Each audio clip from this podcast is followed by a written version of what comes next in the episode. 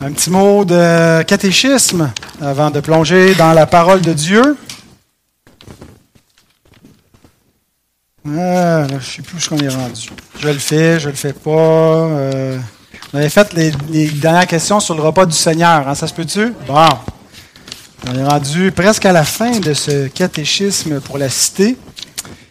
Qu'est-ce que l'Église? Ah, ça va bien avec le, le sujet de, ce matin pour ceux qui suivaient le, le cours d'introduction à l'Église réformée baptiste, puisqu'il était question un peu de l'Église. Alors, est-ce qu'il y a un enfant dans la salle qui voudrait nous expliquer ce qu'est l'Église?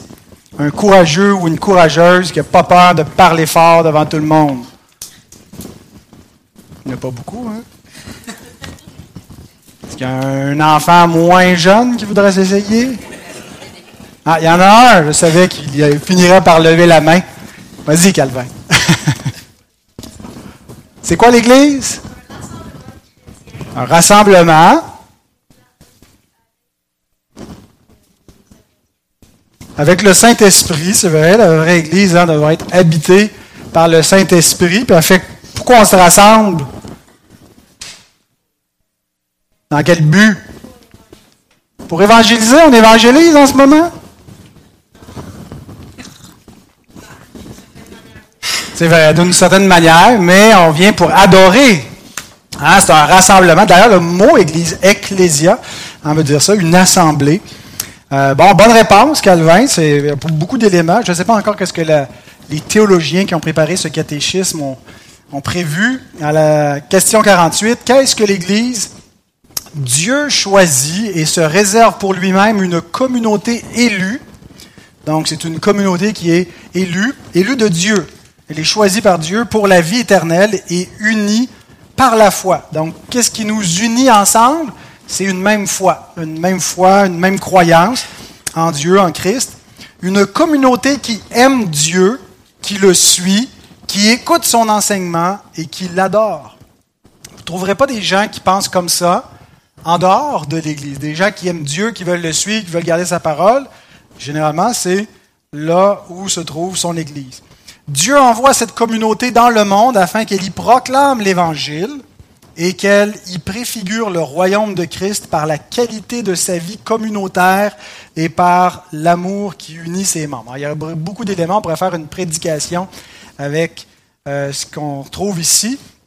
Mais tu as bien noté, Calvin, comme tu l'as dit, que c'est aussi pour évangéliser, c'est l'Église qui est appelé à être la lumière du monde, à répandre la parole de Dieu dans le monde avec la colonne et l'appui de la vérité, euh, et à préfigurer la vie du royaume. Le royaume céleste devrait déjà commencer en quelque sorte sur la terre, euh, et on devrait démontrer par notre façon de vivre, par l'entraide, par l'amour, par une vie de sainteté, à quoi ressemble le royaume de Dieu, puisque l'Église est ce royaume de sacrificateurs racheté par Christ. Alors voilà pour euh, nous introduire, et ça va toucher un petit peu à, cela ce matin, la question de l'Église, parce que euh, dans la parabole des dix vierges, il est question de qui fait partie de la vraie Église.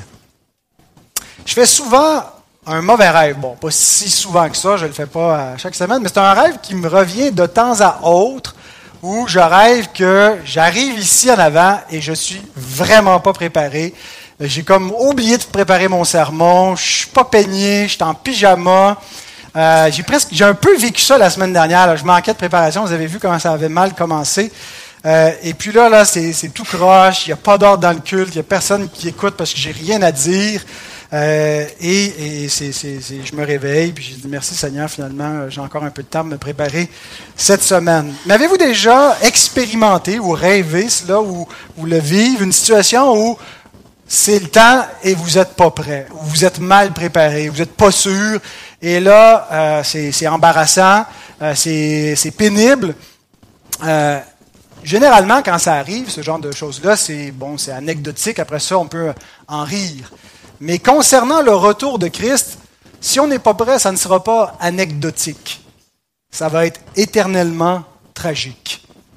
Et le sujet de la parabole des dix vierges est celui-ci. Sommes-nous prêts? Sommes-nous prêts pour la venue de l'époux céleste? Je vous invite à vous lever pour entendre la sainte parole de notre Dieu. On commence un nouveau chapitre dans Matthieu, Matthieu 25, et nous allons lire les 13 premiers versets de ce chapitre.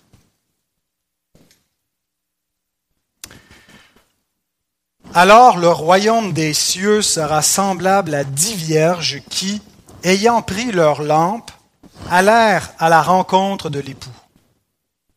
Cinq d'entre elles étaient folles et cinq sages. Les folles, en prenant leur lampe, ne prirent point d'huile avec elles, mais les sages prirent avec leur lampe de l'huile dans des vases. Comme l'époux tardait, toutes s'assoupirent et s'endormirent. Au milieu de la nuit, on cria Voici l'époux, allez à sa rencontre. Alors toutes ces vierges se réveillèrent et préparèrent leurs lampes. Les folles dirent aux sages, Donnez-nous de votre huile, car nos lampes s'éteignent. Les sages répondirent, Non, il n'y en aurait pas assez pour nous et pour vous. Allez plutôt chez ceux qui en vendent et achetez-en pour vous. Pendant qu'elles allaient en acheter, l'époux arriva. Celles qui étaient prêtes entrèrent avec lui dans la salle des noces et la porte fut fermée. Plus tard, les autres vierges vinrent et dirent, Seigneur, Seigneur, ouvre-nous. Mais il répondit, Je vous le dis en vérité, je ne vous connais pas. Veillez donc, puisque vous ne savez ni le jour ni l'heure. Prions. Seigneur, nous sommes privilégiés parmi l'ensemble des, hommes et des femmes de notre temps de connaître ta parole mais Seigneur, on peut connaître ta parole et ne pas y prendre garde, ne pas l'écouter comme il faut, ne pas la comprendre. Et nous te prions ce matin, alors que les Écritures seront exposées, que ton bon esprit soit répandu sur nous pour ouvrir notre intelligence, que tu m'aides, Seigneur, à exposer fidèlement ces Écritures et, euh, Seigneur, que tu les appliques à nos vies pour ta gloire. Au nom de Jésus-Christ, le seul Sauveur, le Fils de Dieu. Amen.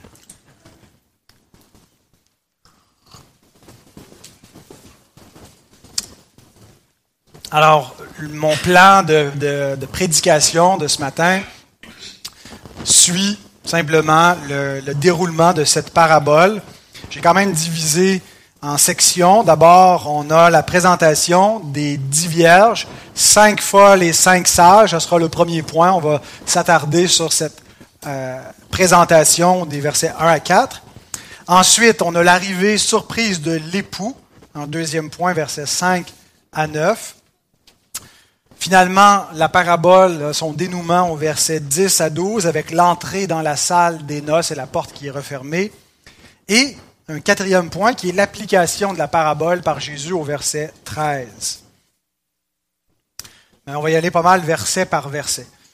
Donc le premier verset énonce de quoi il sera question dans ce texte. Alors le royaume des cieux sera semblable à dix vierges qui, ayant pris leur lampe, allèrent à la rencontre de l'époux. Alors, c'est pas en train d'arriver, ça nous dit, voilà ce qui va se passer dans l'histoire que je vais vous raconter. C'est un petit peu comme le, titre de la parabole.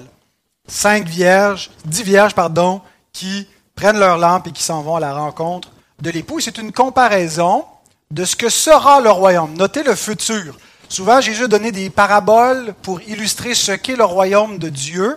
Et souvent, c'est au présent, dans le, chapitre 13 de l'évangile de Matthieu, où il nous explique ce qu'est le royaume maintenant, parce qu'il y a une dimension présente au royaume des cieux qui est venue avec la venue du roi. Mais le roi est reparti et le roi va revenir. Et le royaume sera tel lorsque le roi viendra. Hein, le royaume des cieux a encore une dimension euh, à venir et qui correspond avec la venue finale du roi, et ça sera euh, la, la, dimension finale du royaume sur la terre, lorsque Christ viendra. Et pour nous illustrer euh, ce que sera le royaume dans cette ultime eschatologie, Jésus prend une image, une parabole, euh, qui nous présente une scène de mariage, où on a dix vierges, mais qui sont le, cortège. Ce n'est pas dix épouses. D'accord? Je vous rassure. c'est euh, les dix vierges, c'est le cortège. Ce sont les demoiselles d'honneur qui vont euh, être présentes pour euh, faire la procession nuptiale lorsque l'époux va arriver. Ils vont, elles vont à la rencontre de l'époux. Alors, c'est important de ne pas allégoriser chaque détail. Comme vous le savez, vous avez appris à bien interpréter la parole de Dieu, les paraboles. Euh, c'est une histoire qui souvent euh, est plausible dans le contexte du Proche-Orient ancien, des scènes tirées de, la vie quotidienne, de l'économie, de la vie sociale euh, du temps. Et donc, il ne faut pas nécessairement dire que chaque détail correspond à une réalité spirituelle, mais il y a quand même des choses où il y a une correspondance qui, nous, qui sont plus évidentes. Mais j'y reviendrai avec certains détails que je pense qu'il faut faire attention de ne pas trop forcer parfois l'interprétation. Ensuite, euh, donc, Jésus nous donne cette parabole dans un contexte. Alors, peut-être que euh, vous arrivez là pour euh, la première fois dans notre Église, on est rendu au chapitre 25, mais on a commencé au chapitre 1. Hein, ça fait déjà quelques années qu'on chemine passage après passage jusqu'à la fin de l'évangile de Matthieu. Et déjà depuis plusieurs semaines, plusieurs mois, on est dans un même discours de Jésus qu'on appelle le discours sur le mont des Oliviers qui est le dernier grand discours de Jésus avant sa passion. Euh, c'est le mardi soir, Jésus va être livré le, jeudi soir, le vendredi, il est crucifié. Euh, et il donne un peu des, instructions solennelles à ses disciples, mais qui lui ont posé la question euh, sur son avènement et sur la destruction de Jérusalem. Alors Jésus a annoncé cette destruction qui allait venir de leur temps, mais en même temps, il leur annonce son avènement qui pourrait lui être plus lointain dans, dans le temps. ce sont deux événements distincts. Et euh, au cours de ce discours, il y a un point de, de, pivot, un point euh, de transition au chapitre 24, verset 36, où à partir de ce moment-là, Jésus ne semble plus parler de la chute de Jérusalem, mais de sa parousie. C'est le mot grec parousia qui est utilisé, qui est traduit par avènement. Euh, qui est souvent un mot technique que les théologiens emploient pour parler du retour de Christ à la fin des siècles. Alors Jésus dit que ce jour-là, la première chose qu'il nous dit au verset 36 concernant sa, sa parousie, parce que tout ce qui précède, c'est pas sa parousie, c'est la chute de Jérusalem et la destruction de son temple. Mais au verset 36, il dit, personne, concernant ce jour-là là, en particulier, personne ne sait le jour ou l'heure. Ni les anges, ni même le Fils de Dieu, le Père seul. Alors, on a expliqué dans quel sens le Fils ne sait pas, sa nature humaine, distinction avec la nature divine, la double connaissance, on ne reviendra pas sur ça. Mais à partir de ce point-là, tout l'enseignement de Jésus concerne la préparation pour ce jour dont on ne sait pas quand est-ce qu'il va venir. Alors, il le compare d'abord au jour de Noé, où les hommes mangeaient, buvaient, faisaient la fête, faisaient la vie normale, et le déluge est venu sans prévenir. Il a surpris le monde. Mais il prévient ses disciples, vous n'êtes pas comme le monde pour être surpris par ce jour. Même si, comme le monde, vous ne savez pas quand il va avoir lieu, vous êtes comme un maître de maison qui sait qu'il y a un voleur qui va venir et donc il veille, il dort pas, il attend, il garde sa maison. Il leur a donné cet exemple-là. Il leur donne un deuxième exemple en disant, c'est comme deux serviteurs, un qui se dit, je sais pas quand est-ce que mon maître va revenir, mais ça pourrait être à tout moment. Donc, il fait ce qu'il a à faire, tandis que l'autre lui dit, mon maître tarde, et il se, met à abuser des autres euh, et il se fait surprendre par la, venue du maître et il est châtié. Et donc Jésus ajoute une autre illustration qui est celle des dix vierges, qui est toujours dans cette même idée. On ne sait pas quand est-ce que l'époux va venir, quand est-ce que, le, Messie, quand est-ce qu'aura lieu l'avènement final de Christ. Et il illustre encore cet inconnu-là, cette, imprévisibilité avec une autre petite histoire qui correspond donc à toute cette dernière section dans le sermon euh, sur le mont des Oliviers, de l'imprévisibilité du retour de Christ et sur le fait qu'il faut être toujours et constamment prêt, que ça peut être à n'importe quelle génération. Maintenant, l'image que Jésus utilise, c'est, il nous parle de dix vierges qu'il divise en deux groupes. Cinq folles, cinq sages. Alors, c'est un terme qui peut-être vous fait sourire, cinq folles.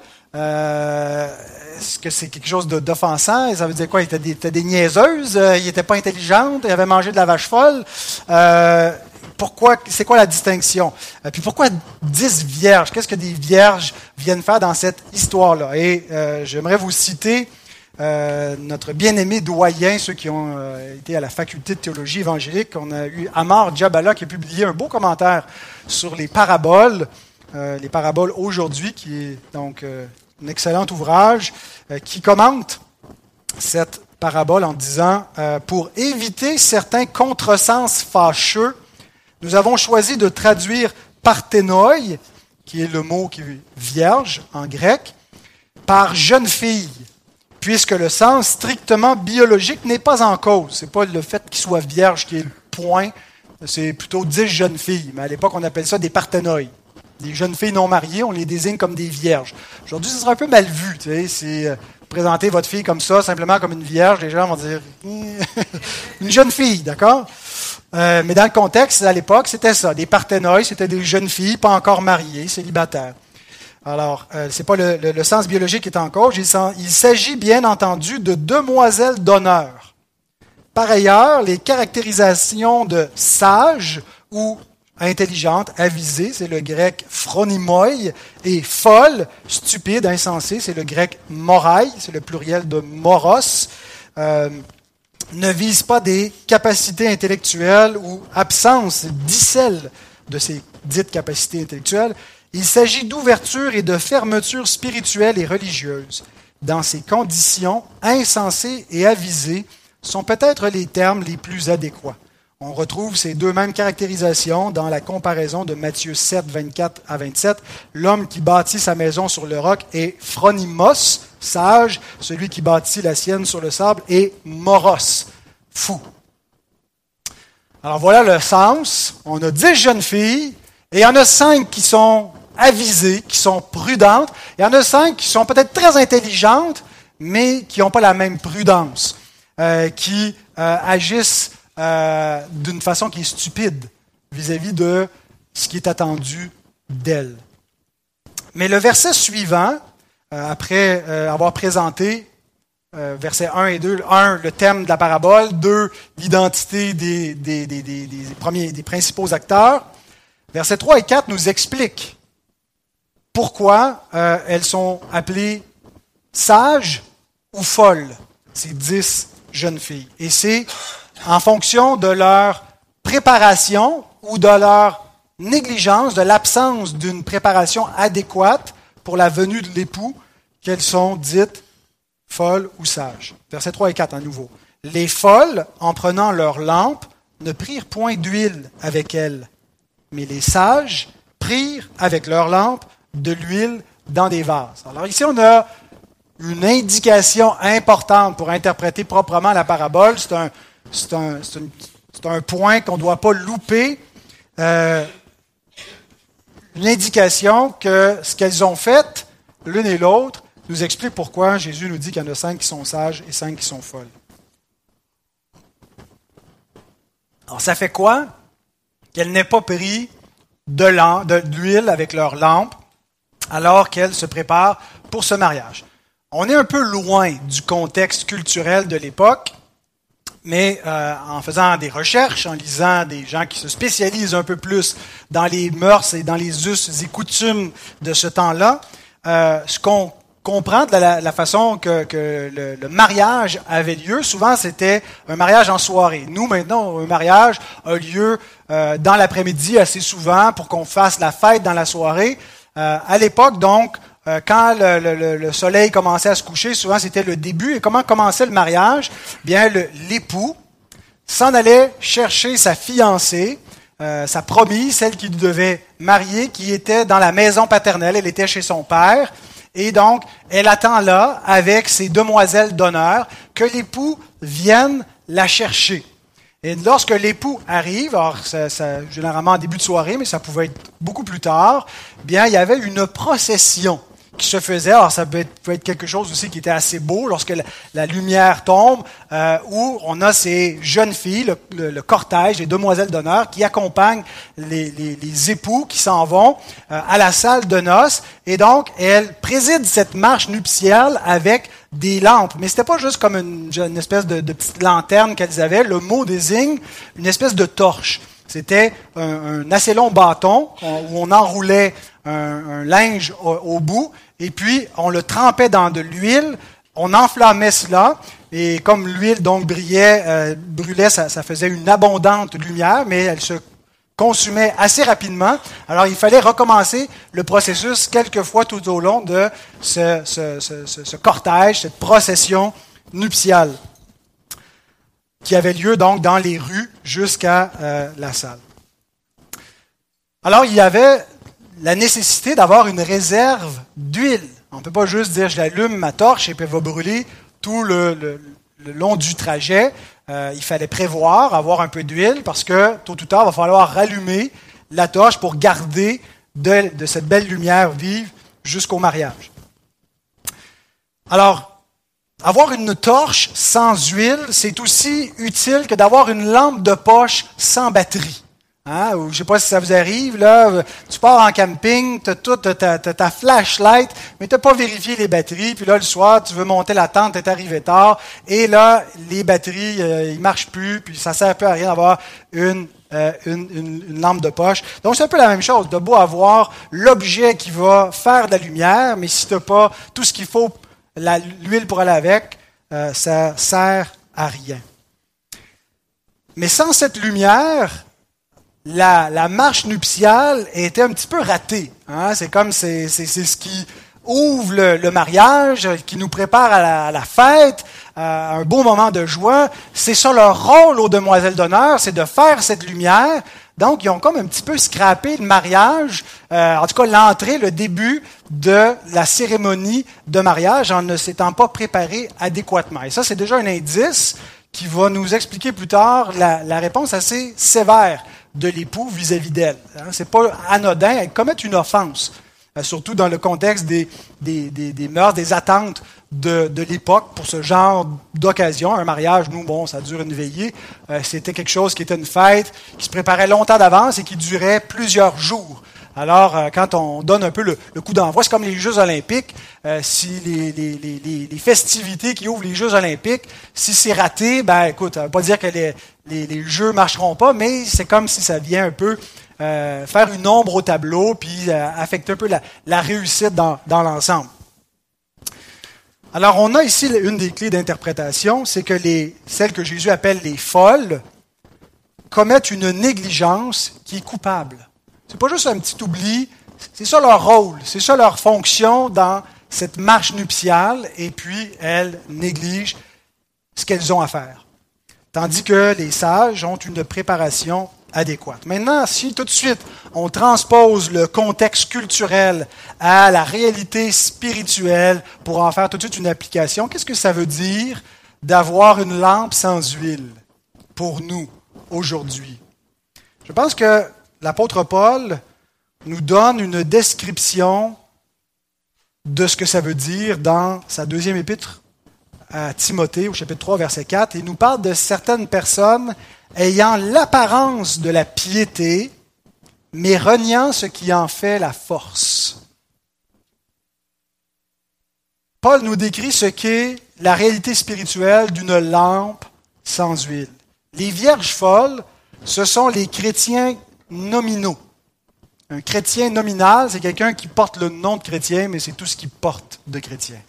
Il y a le nom, mais il n'y a pas la substance.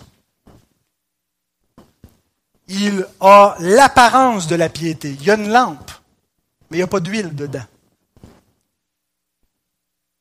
Vous savez, c'est important d'avoir la bonne religion. Nous ne croyons pas, comme euh, les anthropologues qui étudient le phénomène religieux, que toutes les religions ont du vrai, puis que euh, ça se peut que toutes les religions ont des éléments de vrai, mais on croit que la vérité n'est pas plurielle. Que pour être sauvé, ben, il faut croire dans le bon Dieu. Si tu crois dans un faux Dieu, dans une idole, euh, tu ne peux pas être sauvé. On a besoin de, connaître euh, le seul chemin qui mène à Dieu, euh, et il est révélé dans la parole. Alors c'est nécessaire d'avoir la bonne religion. Mais ce que l'Écriture nous enseigne, c'est que la bonne religion est insuffisante à elle seule pour te sauver. Autrement dit, ce n'est pas tout que d'être dans la bonne religion si tu es juste là formellement. Hein, le christianisme est une religion qui s'est répandue partout dans le monde et il y a des milliards de chrétiens sur la terre. Des milliards de gens qui s'identifient à Jésus-Christ, qui croient que, euh, ce que, ce, que, ce que la tradition chrétienne orthodoxe enseigne, que Jésus est le Fils de Dieu, qu'il est Dieu fait homme, celui qui fait un avec le Père, est devenu un être humain pour pouvoir nous sauver, qui ont une orthodoxie. Mais tout ce qu'ils ont, c'est qu'ils ont une tradition chrétienne, ils ont une religion chrétienne, mais ils n'ont pas la nouvelle naissance. Ils ne connaissent pas véritablement le Christ. Ils ont un christianisme sans Christ. Donc, ils peuvent fréquenter les mêmes églises, réciter les mêmes credos, chanter les mêmes cantiques que les vrais croyants, mais c'est la coquille de la religion, mais c'est une coquille vide. Ils n'ont pas la substance. Ils peuvent attendre le retour de Christ dans le sens où ils professent, comme nous professons dans le, symbole des apôtres, que, Jésus-Christ va revenir du ciel pour juger les vivants et les morts. Ils peuvent le professer sans véritablement l'attendre. C'est juste quelque chose qu'ils récitent, quelque chose qu'ils ont appris par cœur. Peut-être qu'ils le croient, mais ça n'a pas vraiment d'impact dans la réalité de leur existence.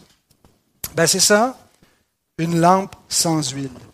Un chrétien nom, un chrétien qui, a, euh, qui fait partie du christianisme, mais qui n'appartient pas véritablement à Christ. Et Jésus, déjà euh, au préalable, nous a dit que ce ne sont pas tous ceux qui disent Seigneur, Seigneur qui vont entrer dans le royaume. Donc il y a des gens parmi la communauté chrétienne qui confessent sans le connaître. Il ne dit pas Je vous ai connu, je ne vous connais plus. Je ne vous ai jamais connu. Vous faisiez partie de la communauté, mais vous ne faisiez pas partie véritablement, comme Jean le dit, ce sont euh, pas tous ceux qui sont des nôtres, qui sont des nôtres.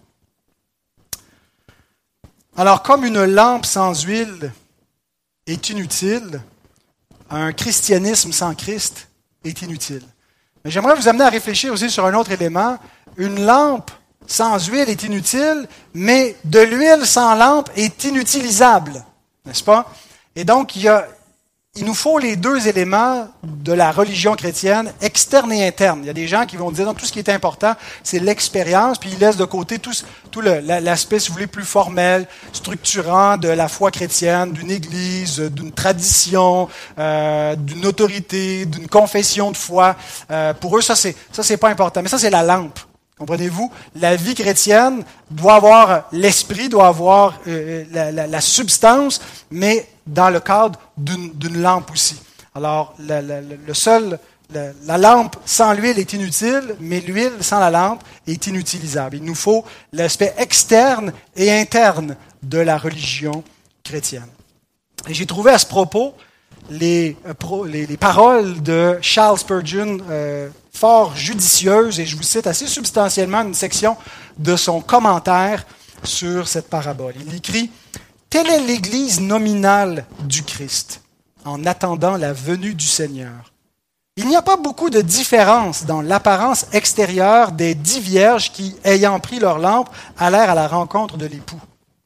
Elles étaient toutes vierges, elles, elles ont toutes pris leur lampe, et elles sont toutes allées à la rencontre de l'époux. Elles ont toutes fait profession d'attachement à lui, ce qui les a amenés à se séparer de leurs autres compagnons et connaissances afin de pouvoir aller à sa rencontre le soir de ses noces. Il y avait cependant une différence vitale et essentielle entre elles. Cinq d'entre elles étaient sages et cinq étaient insensées. Espérons vivement qu'il ne faille pas déduire des paroles de notre Seigneur que la moitié de l'Église professante est composée de ceux qui s'appellent les folles, les folles. Cependant, notre Sauveur n'aurait pas parlé d'une si grande proportion s'il n'y avait pas en réalité un très grand mélange de professants insensés avec les possédants sages de la grâce de Dieu. Tous les professants ne sont pas des possédants. Elles ont peut-être pensé que si elles avaient des lampes semblables à celles que portaient les autres, ce serait suffisant.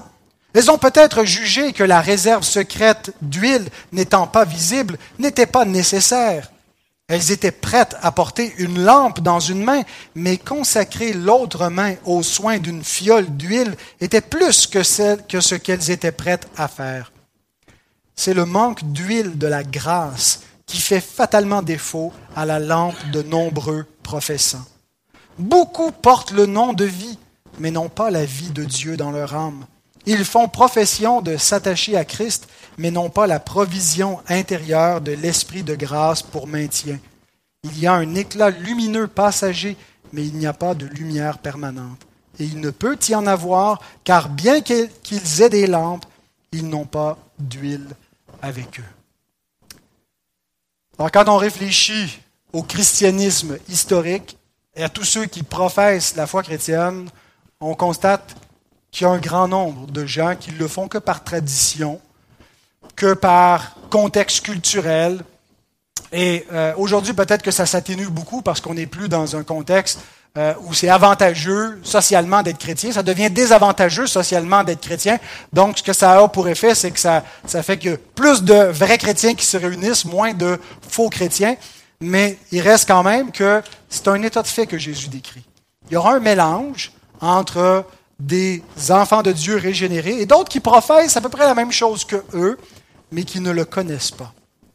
Ça ressort peut-être moyennement aujourd'hui. Des fois, on se rend compte quand quelqu'un n'a qu'une tradition chrétienne, quand c'est seulement une religion formelle, externe, mais qui n'a pas vraiment un attachement à Christ, qui n'a pas un désir pour connaître sa parole et lui obéir. Mais ça va ressortir manifestement lorsque l'époux viendra. Et c'est la deuxième scène de cette parabole l'arrivée surprise de l'époux, versets 5 à 9. Comme l'époux tardait, toutes s'assoupirent et s'endormirent. Au milieu de la nuit, on cria Voici l'époux, allez à sa rencontre. Alors toutes ces vierges se réveillèrent et préparèrent leurs lampes. Les folles dirent aux sages Donnez-nous de votre, de votre huile, car nos lampes s'éteignent. Les sages répondirent Non, il n'y en aurait pas assez pour nous et pour vous. Allez plutôt chez ceux qui en vendent et achetez-en pour vous. Alors, première chose dans cette section, c'est qu'il nous est dit qu'elles se sont assoupies. Euh, vous savez que j'aime beaucoup Charles Spurgeon, je le cite souvent, et il interprète ça ici comme, euh, malheureusement, souvent dans l'histoire, on a retrouvé les, euh, les vrais enfants de Dieu dormant aux côtés des hypocrites dans l'Église. Je ne pense pas que ce soit justement un des détails qui faille spiritualiser. En fait, ici, euh, permettez-moi de suivre plutôt euh, Amar Jabala qui écrit Le sommeil lui-même n'est pas condamné. Encore une fois, il importe de ne pas l'allégoriser, pas plus que les autres éléments de l'histoire. Le sommeil est narrativement nécessaire.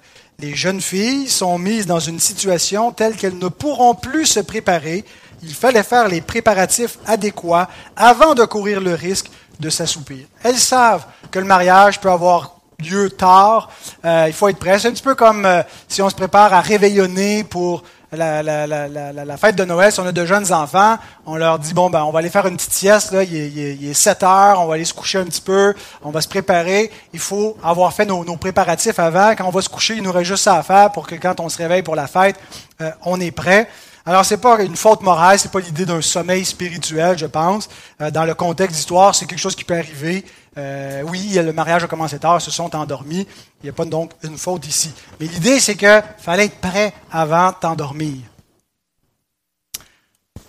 Et là, on arrive au point culminant du récit, le verset 6, où il est dit, au milieu de la nuit, on cria, Voici l'époux, aller à sa rencontre. C'est ici que l'action commence. Ça correspond à euh, la parousie du verset 36. Pour ce qui est de ce jour-là, personne ne sait le jour ou l'heure. Eux, ils savaient le jour du mariage, mais ils ne savaient pas à quelle heure, hein, si on veut transposer la correspondance. Ils ne savaient pas exactement quand ça allait commencer, il fallait juste qu'elle soit prête à ce moment-là. Donc, elles s'endorment, elles se font réveiller, se font prendre un peu par surprise ça correspond donc à cette idée, nul ne sait le jour ou l'heure, soyez prêts, parce que ça peut venir à tout moment, au moment où vous n'y penserez pas. Soyez fidèles dans ce que vous avez à faire en attendant ce jour. C'est non seulement le point culminant du récit de la parabole, mais ça sera le point culminant de l'histoire humaine. Comment termine l'histoire de l'humanité? Qu'est-ce qui va arriver? Je ne peux pas vous dire tout ce qui va arriver jusqu'à la fin, mais je peux vous dire comment ça se termine, l'histoire de l'humanité voici l'époux. C'est comme ça que se termine l'histoire de l'humanité. L'époux céleste, le Fils de Dieu, le Christ qui nous a créés, vient vers le monde. Vient pour son épouse, mais vient aussi pour un jugement pour le monde. Paul nous décrit dans des termes euh, moins euh, figurés, mais plus euh, littéral, pour nous instruire à quoi, quoi sera semblable ce jour où Christ viendra dans 1 Thessaloniciens 4, 16 à 18. Il écrit, Car le Seigneur lui-même a un signal donné à la voix d'un archange. Qu'est-ce qu'il va dire l'archange Voici l'époux peut-être. Et au son de la trompette de Dieu descendra du ciel et les morts en Christ ressusciteront premièrement. Ensuite, nous, les vivants qui serons restés, nous serons tous enlevés, ensemble enlevés avec eux sur les nuées à la rencontre du Seigneur dans les airs. Et ainsi, nous serons toujours avec le Seigneur. Consolez-vous donc les uns les autres par ces paroles. Voilà ce que je crois qu'est l'enlèvement. C'est le retour de Christ qui coïncide avec la résurrection d'entre les morts et ceux qui sont restés pour l'avènement du Seigneur sont enlevés dans les airs avec lui sont changés en un instant. De corruptibles, deviennent incorruptibles. Votre mal de dos va instantanément disparaître. Votre chair va rajeunir et vous allez être glorifiés dans la même condition que le Christ ressuscité d'entre les morts. Et si vous êtes mort, si vous pensez, vous dites, faut que je tienne avec mes pilules, mes vitamines, mes suppléments pour, pour pas putréfier avant qu'ils viennent, faites-vous en pas, vous allez ressusciter glorieux lorsque Christ viendra. Et Paul nous dit, consolez-vous les uns les autres par ces paroles. Notre consolation, c'est pas dire ça va aller mieux, tu es, malade, on en a qui sont malades, on a des gens pour qui on craint, on prie parce qu'on a peur qu'ils meurent, mais notre consolation, c'est pas de dire les docteurs vont te sauver, c'est ça ta consolation. Christ va venir, Christ va te ressusciter, il n'y a rien qui pourra te séparer, puis non seulement de Christ, mais de, de sa famille, les uns les autres auxquels vous êtes attachés. Mais ce n'est une consolation que pour ceux qui ont de l'huile dans leur lampe, que pour ceux qui sont prêts pour la venue de l'époux. Alors, on revient à notre histoire, c'est l'heure pour le cortège de se mettre en marche. Hein, c'est un mariage. Vous savez, si vous êtes marié, on prépare ça longtemps d'avance. Nous, une année d'avance pour réserver notre salle, pour commencer nos préparatifs. Hein, tu fixes une date, tu commences des, rencontres de préparation au mariage. Euh, tu choisis euh, qui, qui, va faire partie de ton cortège, comment ça va se passer. On, se projette et on attend, on anticipe et on prépare cette belle journée. Alors, il y a une grande préparation qui s'est faite. Les jeunes filles sont censées être prêtes. C'est l'heure pour le cortège. Et leur rôle, c'est quoi? C'est de faire de la lumière. C'est d'aller d'avant, puis c'est de briller devant l'époux et sa bien-aimée. Mais là, lorsqu'elles allument leur lampe, celles des folles s'éteignent. Elles ont oublié, ou elles ont négligé plutôt, de prendre avec leur lampe de l'huile, de prendre une réserve d'huile pour tremper le tissu et l'allumer. Et c'est ce que le texte nous dit leurs lampes s'éteignent. C'est un peu un mauvais présage hein, dans la sagesse, dans les, textes de la sagesse, les, textes de la, littérature sapientiale, que ce soit Job ou les Proverbes ou Ecclésiaste. Euh, on retrouve cette idée de la lampe qui s'éteint. Proverbe 13, 9. La lumière des justes est joyeuse, mais la lampe des méchants s'éteint. Belle illustration de le contraste entre les jeunes filles sages et les jeunes filles sottes.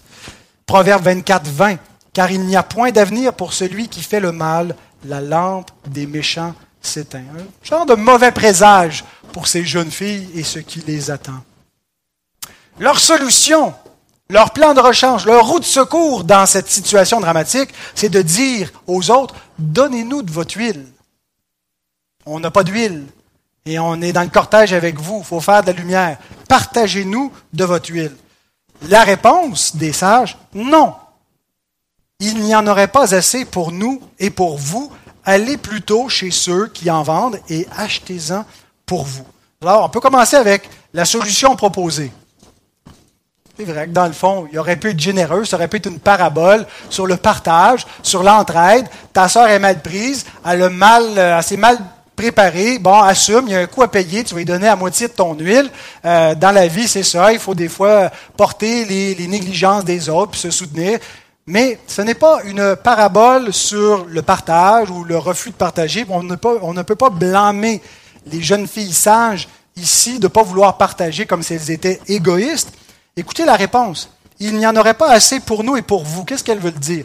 Ben, on a tout un trajet à faire. Fait que si on est cinq qui en ont, cinq qui en ont pas, on sépare les réserves d'huile en deux, on va arriver au milieu du trajet, puis il n'y aura plus de lumière du tout. Donc, on va peut-être faire moins de lumière parce que vous n'avez pas préparé, mais la lumière qu'on va faire, on va la faire jusqu'au bout. C'est ce que ça veut dire. Parce que si on vous en partage, là, vraiment, le mariage va être gâché. Il n'y aura pas de lumière pour accompagner les époux. Et lorsqu'elle leur dit, faites ce que vous auriez dû faire depuis longtemps. Allez vous procurer de l'huile. Il commence à être un petit peu tard. Hein? Euh, j'imagine que le, magasin était fermé. Euh, mais l'idée, c'est ce que vous auriez dû faire, ben faites-le maintenant. Mais l'idée aussi qu'on doit comprendre, c'est que l'huile ne peut pas être partagée. Écoutez cette réflexion de euh, Artie Friends. Il écrit La dure réalité de ces jeunes filles invite le lecteur à réfléchir au fait que la préparation spirituelle n'est pas quelque chose que les autres peuvent fournir pour vous. Chacun a besoin de sa propre huile. Donald Carson dit la même chose. Le fait d'être prêt ne peut être ni transféré ni partagé. Il n'y a pas personne qui peut être prêt à votre place. Les enfants, vous ne pouvez pas entrer au ciel sur la foi de vos parents. Vos parents ne peuvent pas faire en sorte que vous allez avoir une passe au ciel. Vous devez vous-même être prêt. Et ça, c'est vrai dans les deux sens, hein, parce que on peut le dire à nos enfants, mais pour nous aussi, il y a une tentation de vouloir préparer quelqu'un d'autre de vouloir être prêt pour quelqu'un d'autre, prêt pour le, conjoint euh, à moitié croyant ou pas trop croyant, euh, ou notre enfant rebelle. Vous ne pouvez pas préparer personne, puis personne ne peut être prêt à votre place. Ça va être sur une base individuelle. Chacun doit être prêt, ce n'est pas transférable. Et on arrive à la, la dernière scène, l'entrée dans la salle des noces, versets 10 à 12. Pendant qu'elles allaient en acheter, L'époux arriva. Celles qui étaient prêtes entrèrent avec lui dans la salle des noces, et la porte fut fermée. Plus tard, les autres vierges vinrent et dirent Seigneur, Seigneur, ouvre-nous. Mais il répondit Je vous le dis en vérité, je ne vous connais pas. Alors, la première chose que le texte nous parle, c'est la destinée des justes, qui est décrite ici comme avoir sa place au grand banquet. Euh, et c'est ça que nous attendons. Nous attendons un mariage. Le mariage du Fils de Dieu avec son Église. Et d'avoir sa place à ce mariage, c'est la félicité, c'est le bonheur euh, éternel qui nous attend. Et nous devons réfléchir, parce que vous savez, on a toutes sortes d'attentes. On a des attentes terrestres. Euh, mais nous devons les, les laisser dans dans le bon ordre. Nos attentes terrestres peuvent être légitimes, mais ne mettons pas tout notre espoir dans nos attentes terrestres. On peut s'imaginer à quoi va ressembler notre vie quand on est petit, on se dit qu'est-ce qu'on va faire, qu'est-ce qu'on fera pas plus tard quand on va être grand, on imagine la vie, on prépare notre retraite, on fait nos plans, ou des fois ça peut être du long terme pour le reste de notre vie, ça peut être des projets qu'on a, des choses, euh, des ambitions. Mais sachez ceci, vos attentes terrestres sont passagères et sont incertaines. Elles ne vont pas nécessairement se réaliser et ne mettez pas tout votre espoir là-dedans comme font ceux qui ne connaissent pas Dieu. Mettez toute votre attente dans cette certitude, l'attente céleste, qui elle est éternelle, qui elle est irrévocable, qui est certaine. J.C. Ralph nous écrit, Ils seront avec leur Seigneur, avec celui qui les a aimés et qui s'est donné pour eux avec celui qui les a soutenus et qui les a portés tout au long de leur pèlerinage terrestre, avec celui qu'ils ont vraiment aimé euh, et qui et qu'ils ont suivi fidèlement sur la terre. Bien qu'avec beaucoup de faiblesse et de larmes, la porte sera enfin fermée. Fermée sur toute douleur et tout chagrin, fermée sur un monde méchant et malveillant, fermée sur un diable tentateur, fermée sur tous les doutes et toutes les craintes, fermée pour ne plus être ouverte voilà comment elle a interprété l'idée de la porte fermée, fermée pour nous garder, nous préserver euh, dans ce bonheur auprès de l'époux. Mais elle est fermée aussi dans un autre sens. Le, mot grec qui est utilisé pour dire qu'elle est fermée, cléio, veut dire verrouillée. La porte est barrée. on n'ouvre plus la porte. Celle qui n'était pas prête n'entre pas. Il n'y a pas de conversion après la mort, il n'y a pas de possibilité après le retour de Christ si on n'est pas prêt pour entrer dans la salle de noces. Elle est fermée pour les non-croyants, mais pour les faux croyants, qui finalement appartiennent à la catégorie des non-croyants. Ceux qui ont une lampe, mais point d'huile. Et à ce moment-là, il va y avoir des plaidoyers. Seigneur, ouvre-nous. Seigneur, nous aussi, nous sommes dans le cortège. Seigneur, nous avons une lampe. Et voici la réponse du Seigneur. Je ne vous connais pas. Ce sont vraiment des mots terrifiants. Je ne vous connais pas. Et euh, comme l'écrit Jim Butler, il ne s'agit pas d'une connaissance cognitive, pas dans le sens de je ne sais pas vous êtes qui, je ne vous ai jamais rencontré, mais d'une connaissance salvifique comme dans je connais mes brebis et elles me connaissent. Ou comme dans mais si quelqu'un aime Dieu, celui-là est connu de lui. Dieu connaît tout le monde, mais pas tous de la même façon. Une connaissance salvifique. Et c'est extrêmement tragique de s'imaginer être connu de Dieu et de ne pas l'être à la fin. Et ça fait partie de notre préparation de s'arrêter maintenant pour se demander si vraiment il nous connaît. N'attendons pas ce jour fatal pour se poser la question. Maintenant, comment comprendre une telle sévérité de l'époux dans le contexte culturel de l'époque? Je veux dire, bon, regarde, ils ont, elles ont été sottes. Elles n'ont pas préparé de l'huile, mais laisse-les rentrer pareil. C'est pas gentil, vont aller faire la fête. Mais quand on comprend les exigences euh, orientales concernant l'hospitalité, concernant le mariage.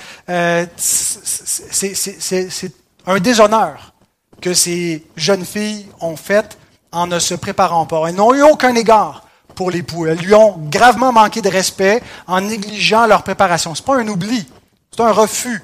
C'est une négligence. Ils s'en foutent. Ils ont pensé à leur belle robe, ils ont pensé à, à elles-mêmes, mais ils n'ont pas pensé à la dignité de l'époux, à la beauté du mariage. Elles n'avaient pas égard pour lui, mais pour elles-mêmes.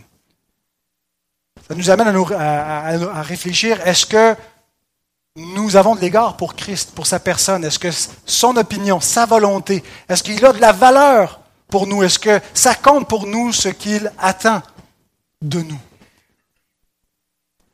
Dans le contexte, si on transpose cette parabole au contexte du retour de Christ, ce que ça nous dit, ce refus catégorique de les laisser entrer, c'est qu'il n'y aura aucune excuse valable pour ne pas être prêt. Tu es prêt ou tu ne l'es pas. il n'y a personne qui peut entrer qui n'a pas d'huile avec sa lampe, qui n'a pas véritablement Christ qui habite son cœur, qui a un christianisme sans Christ, qui n'est qu'un chrétien de nom, qui n'a qu'une religion formelle, des rites extérieurs, mais qui n'a pas la substance. Mais il reste l'application de la parabole que Jésus fait au verset 13, une application simple et directe. Veillez donc, puisque vous ne savez ni le jour ni l'heure. Le veillez donc est conjugué à l'impératif présent. Des fois, on a un impératif aoriste, ça, ça veut dire c'est quelque chose que tu dois faire ponctuellement maintenant. Puis un impératif présent, c'est quelque chose de continuel. Veillez donc, c'est veillez continuellement. Soyez toujours dans cet état d'être prêt. C'est pas juste quelque chose qu'on fait puis après ça on abandonne. Un vrai chrétien, c'est pas juste quelqu'un qui s'est préparé puis après ça il est plus prêt. Un vrai chrétien, c'est quelqu'un qui est toujours prêt pour le retour de Christ. Et c'est la distinction entre un vrai et un faux. Cette parabole est donnée dans le contexte de l'imprévisibilité du retour de Christ et non pas du retard du retour de Christ. Certains ont interprété cela en disant Jésus a voulu que ses disciples sachent que ça allait prendre beaucoup, beaucoup de temps, donc il a donné cette parabole pour dire l'époux allait tarder. Mais je pense plutôt que c'est à la lumière de ce qui précède. On ne sait pas à quelle heure il va venir, et, ça va vous prendre par surprise, comme le note à nouveau, la dernière fois je vais le citer ce matin, Amar Jabala du reste, et à proprement parler, cette parabole n'explique pas le retard de la parousie comme beaucoup le soutiennent, mais plutôt sa précipitation. L'époux est revenu trop vite et une partie du cortège a été prise de court à cause de son manque de préparation. Alors, je vous donne quatre applications classées en deux catégories très brèves, très rapides. D'abord, cette parabole nous prévient de la folie de deux choses. La folie d'une religion formelle seulement. La, folie d'un christianisme de tradition, d'une religion du dimanche matin, euh, d'une foi chrétienne qui est juste en surface, ou même qui, qui a une connaissance approfondie, mais qui n'a pas la substance, qui ne, ne vient pas d'un cœur qui a vraiment de l'amour pour Christ. Demandez-vous, est-ce que j'aime Jésus? Est-ce que je veux le suivre? Est-ce que je veux lui obéir? Ou est-ce que c'est l'ensemble de la tradition, de la civilisation chrétienne qui me plaît, des enseignements, de l'éthique? Qu'est-ce qui est votre motivation? Parce que la religion formelle ne sauve pas, c'est une lampe sans huile. Ça, c'est ce que nous enseigne cette parabole. Deuxième chose qu'elle nous enseigne, c'est la folie d'une conversion sur son lit de mort, d'une conversion tardive de se dire, je verrai plus tard, de remettre à plus tard le jour de la repentance, le jour d'invoquer le nom du Seigneur. C'est aujourd'hui le jour du salut. C'est maintenant le temps d'invoquer le nom du Seigneur. Ne tardez pas, n'endurcissez pas vos cœurs. L'invitation d'entrer dans, son repos se fait maintenant. Peut-être vous vous dites, mais il ne reviendra pas cet après-midi. Peut-être qu'il ne reviendra pas cet après-midi, mais peut-être qu'il va revenir juste pour toi cet après-midi. Puis tu ne sais pas. Es-tu prêt? Donc, la folie de repousser le moment d'être prêt à rencontrer le Sauveur. Voilà ce que nous met en garde cette parabole. Deux autres applications plus positives. Cette parabole nous invite à nous examiner nous-mêmes pour savoir si nous sommes dans la foi. 2 Corinthiens 13, 5. C'est important de s'examiner soi-même, d'examiner les motifs de notre cœur. Pourquoi est-ce que je crois ce que je crois? Est-ce qu'il y a des fruits dans ma vie? Il faut faire attention, je suis conscient qu'il y a des introspections qui peuvent devenir morbides, des obsessions, où on est toujours en train de revirer, euh, euh, de, se revirer soi-même sur tous les coutures, puis de douter de notre salut parce qu'on fait juste regarder à soi-même alors que l'assurance vient quand on regarde à Christ. Mais il y a une place pour examiner son propre cœur, examiner la nature de sa foi, pour voir l'état de notre vie, pour se demander est-ce que j'aime vraiment la parole de Dieu? Est-ce que j'obéis vraiment au commandement de Dieu? Parce qu'un enfant de Dieu prend plaisir à la loi de Dieu et non pas à l'iniquité. Est-ce que quand je pêche, j'ai de la tristesse? Est-ce que j'ai de la joie à servir Christ? Est-ce que j'aime parler de lui? Examinez-vous vous-même pour savoir si vous êtes dans la foi ou si vous êtes réprouvé, nous dit l'apôtre Paul. Pas dans le but d'en rester là. Si tu n'es pas sûr de ton salut, ben convertis-toi, repens-toi, cherche l'aide de ceux qui, qui te semblent affermis dans la foi pour t'affermir également. Deuxième application, apprenons à bien compter nos jours. C'est-à-dire à mesurer la vie présente à la lumière de ce qui s'en vient dans l'éternité à pas mettre toute l'emphase sur préparer notre vie sur Terre, préparer notre retraite, préparer notre travail futur, vivre pour nous-mêmes, vivre pour le siècle présent, mais à garder la juste perspective. C'est ce que ça veut dire, bien compter nos jours. Penser à notre mort, être prêt pour ce jour-là. Penser au jour où on va rencontrer notre Sauveur. Écoutez le psaume 90, verset 10 à 13, je termine avec cette dernière citation. Les jours de nos années s'élèvent à 70 ans, et pour les plus robustes, à 80 ans. Et l'orgueil qu'ils en tirent n'est que peine et misère, car ils passent vite et nous nous envolons. Qui prend garde à la, force de ta colère, c'est-à-dire au jour du jugement de Dieu? Qui prend garde à ce que signifie la mort de l'homme et pourquoi l'homme meurt et qu'est-ce qui vient après lui? Et à ton courroux selon la crainte qui t'est due.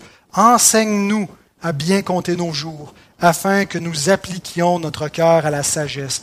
Reviens, Éternel, jusqu'à quand aie pitié de tes serviteurs? Hein, déjà, on attend la parousie, que le Seigneur revienne et qu'il il, soutienne ses serviteurs. Mais en attendant, est-ce que ses serviteurs sont prêts? Est-ce que le, le, siècle présent, les soucis de la vie, les excès du manger du bois ont pris une place disproportionnée dans notre vie de sorte qu'on est un petit peu endormi, on est un petit peu euh, en train de s'éloigner du Seigneur et qu'on doit replacer des choses, revoir des priorités, changer des choses dans notre vie. C'est ce que ça veut dire apprendre à bien compter nos jours. Qu'on soit comme ces jeunes filles sages qui étaient prêtes pour le moment où le Seigneur est venu et qui n'ont pas eu honte. Prions. Seigneur, merci pour ta parole.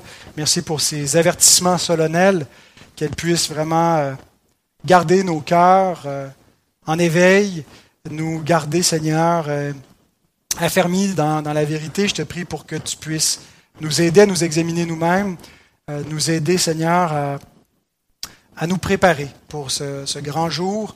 je te prie pour ceux qui n'ont qu'une foi formelle, euh, qui n'ont qu'une foi de famille ou une tradition, que tu puisses les interpeller, les convaincre, Seigneur, qu'ils sont dans une situation qui est exactement celle de ces, ces jeunes filles folles.